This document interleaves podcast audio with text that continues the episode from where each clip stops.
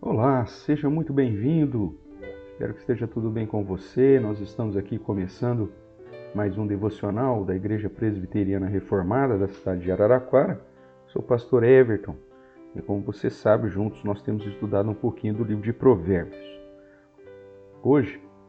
nós estamos aqui no capítulo 15 e o versículo do dia é o verso de número 25, que nos diz assim: O Senhor deita por terra a casa dos soberbos, contudo, mantém a herança da viúva. Inicialmente, eu gostaria de lembrar, você que está nos acompanhando, que o livro de Provérbios ele tem como objetivo trazer conhecimento, sabedoria, experiência para as questões do dia a dia,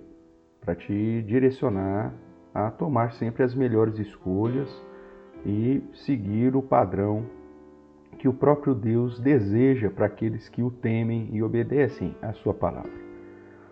O livro de Provérbios não é um livro de promessas, é um livro de instrução. É um livro onde,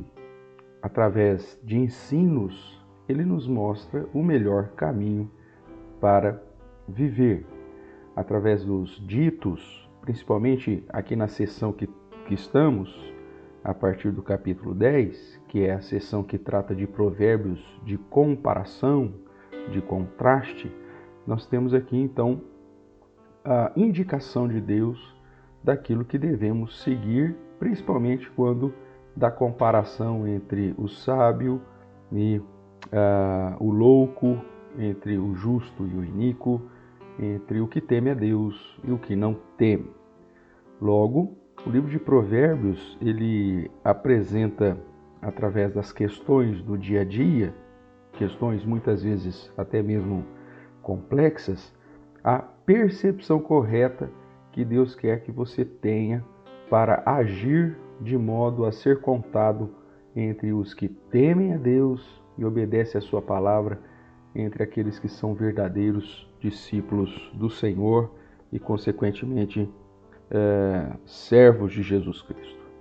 Os provérbios, portanto, apresentam a sabedoria e o discernimento do próprio Deus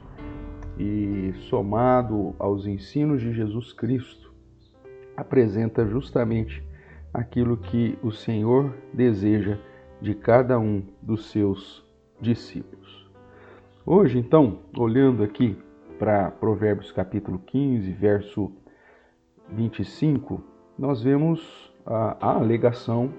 da justiça de Deus, do cuidado de Deus, da proteção de Deus. Por quê? Primeiro, quando afirma que o Senhor, e aqui o Deus da aliança, por isso que o termo Senhor está tudo em caixa alta, né? Tudo em letra maiúscula e caixa alta aponta para essa fidelidade desse Deus, dessa imutabilidade de Deus, dessa justiça, de todos os atributos de Deus em relação a aplicar a sua justiça sobre aqueles que vivem de modo a confrontá-lo. O soberbo aqui, portanto, é aquele que é, se orgulha de si mesmo, despreza Deus, despreza a sua palavra e nós temos a primeira declaração aqui, a primeira parte do provérbio, dizendo que o Senhor deita por terra a casa dos é, soberbos, ou seja, ele destrói aquilo que o soberbo faz. Mesmo que isso esteja apontando para uma realidade do juízo final, nós sabemos também que de tempos em tempos nós vemos essa história se repetindo na era presente, quando muitas pessoas acabam caindo, né? Por ação do próprio Deus e tendo as suas riquezas destruídas, justamente por não serem humildes na presença do Senhor e não reconhecerem a dependência e o cuidado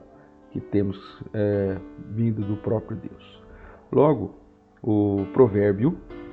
do capítulo 15, verso 25, primeiro aponta para essa justiça de Deus, esse cuidado de Deus de que, é, se não ainda na era presente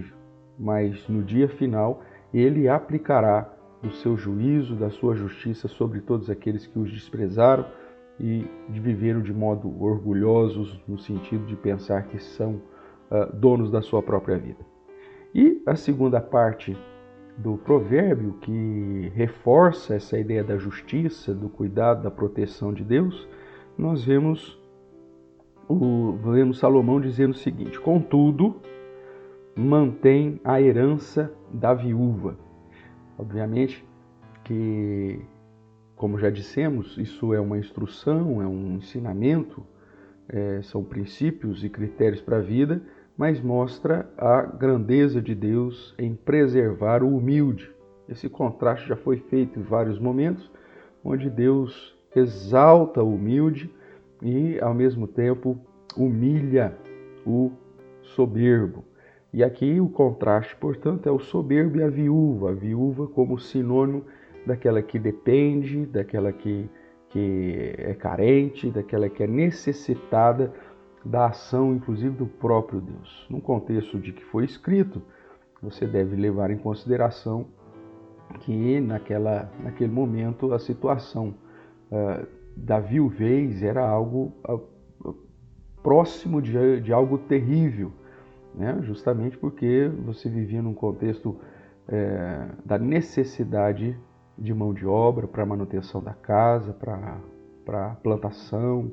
para o cuidado com os animais, com a propriedade e de repente você ficar desprovida do seu companheiro, do chefe da casa, você ficava desprotegida, você ficava ah, muitas vezes sem mão de obra para manter e para cuidar da, da própria propriedade que porventura tinha, e isso geraria uma real necessidade.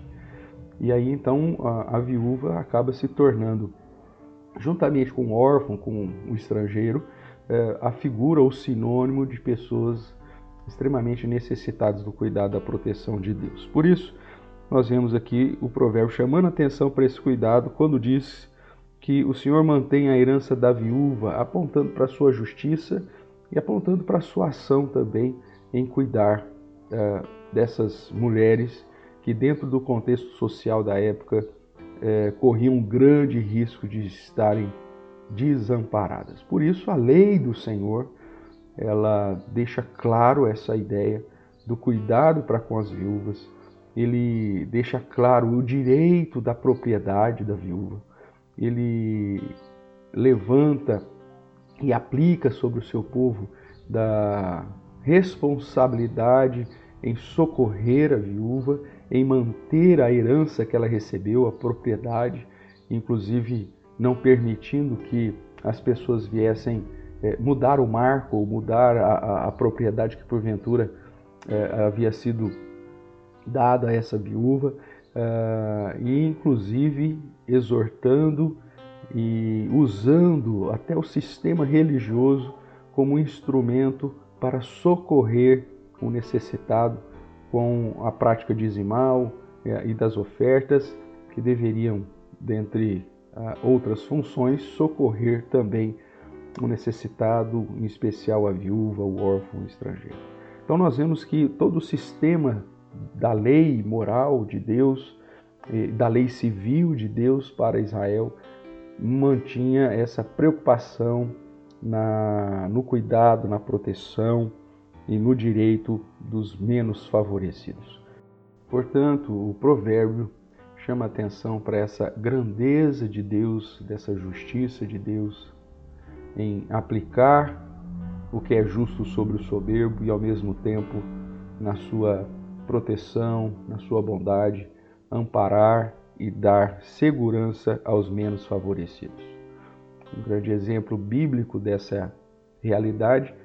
é a história registrada no livro bíblico de Ruth, onde conta a história de Noemi e Ruth. Né? Noemi, uma viúva, juntamente com a sua nora, tem debaixo da providência de Deus todo o direcionamento para que a sua herança seja mantida e através da lei do levirato, Ruth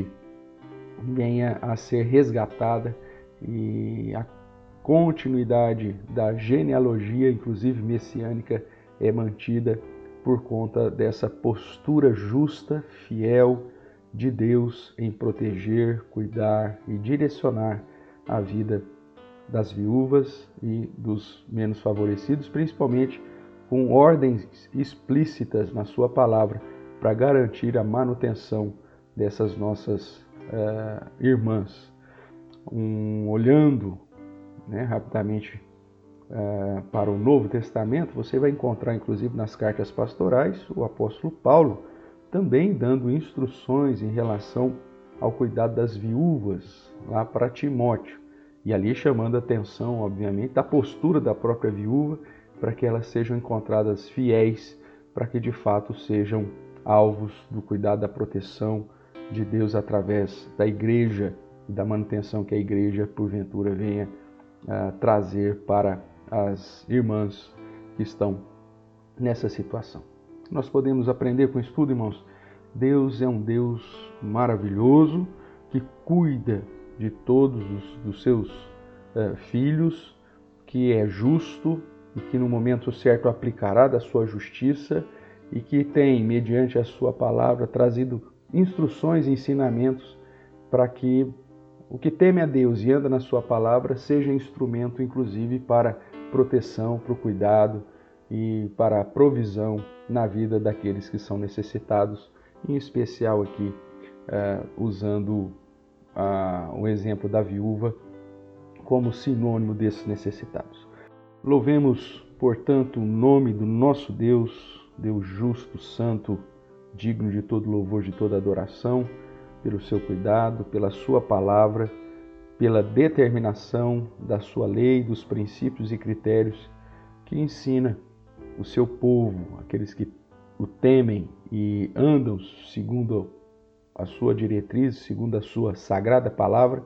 a viverem de modo também justo, de um modo fiel e de um modo a abençoar e preservar o direito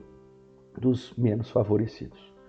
Um forte abraço, fica com Deus e até o nosso próximo devocional. Que você glorifique ao Senhor no seu dia a dia, andando sempre na luz.